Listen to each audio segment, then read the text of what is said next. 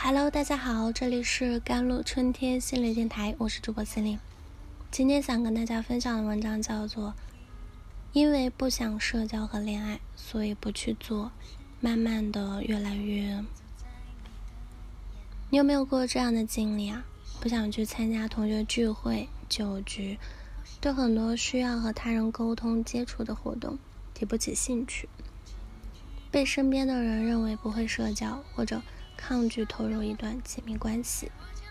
随着时代的变迁，人们的生活越来越方便，娱乐工具也逐渐增多。但是在短视频和游戏铺天盖地的冲击下，好像现在年轻人普遍对社交和恋爱的需求与欲望正在不断降低。不仅不想社交，也越来越不懂人与人之间的相处之道了。其实不想和不懂应该是联系紧密，并且形成一个闭环的。因为不想社交和恋爱，所以不去做。慢慢的，越来越不懂要怎么建立和维系社交恋爱关系。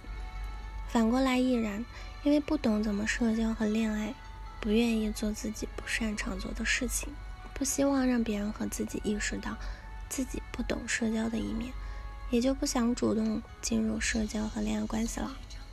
移动设备的出现，使得人们可以随时与网络世界紧密相连，生活离不开手机和 WiFi，是很多年轻人的现状。由于网络社交的非即时性呢、匿名性啊、文字性等特征，虚拟网络成为年轻人社交的主要场地。网络上的社交快感逐渐取代真实社会中的复杂交往。年轻人倾向于不想社交，不主动参与到现实生活中的社交情景中。同时呢，网络发展也延伸出了各种情感替代品，如各类恋爱综艺呀、恋爱游戏呀、社交游戏等等。人们也在网络世界获得了情感满足和社交满足。在虚拟世界，你可以随意塑造对象。可以以极低的成本与世界各地的人结为朋友，也可以以极低的成本断联、退场、离开社交圈和亲密关系。网络社交可以做到的事情很多，而且成本极低。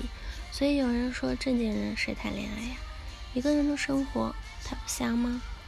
社交能力可以分为关系建立能力、适度拒绝能力、自我表露能力。冲突控制能力和情感支持能力五个维度。网络社交有其独特的特点，在关系建立啊、拒绝啊、自我表露啊、冲突控制和情感支持等方面，都和现实社交有所不同。长期处于网络社交世界，年轻人会缺乏现实社交的练习和经验，社交能力下降。第一，关系建立。在网络上建立关系的成本很低，你可以轻易和远在千里之外的人建立联系。陌生人之间的交流也可以不考虑太多因素，怎么开心怎么来。如果你在网络社交中过于放松轻率，在现实社交中你可能难以把握建立关系时的度，也会忽视一些与陌生人建立联系时必备的社交礼仪了。第二，适度拒绝。网络拒绝绝交和退群比现实生活中的拒绝要容易不少啊！你只要把对方冷在一旁，假装没有看到信息，或者对不想继续联系的好友不想再参加群聊，点一个删除、拉黑、退出键，甚至不需要多费唇舌进行解释。但是在没有网络媒介时，拒绝他人就没有那么随心所欲了。线下社交时，你可能不敢拒绝对方，也可能选择直接夺门而出，这都不是适度拒绝。第三，自我表露。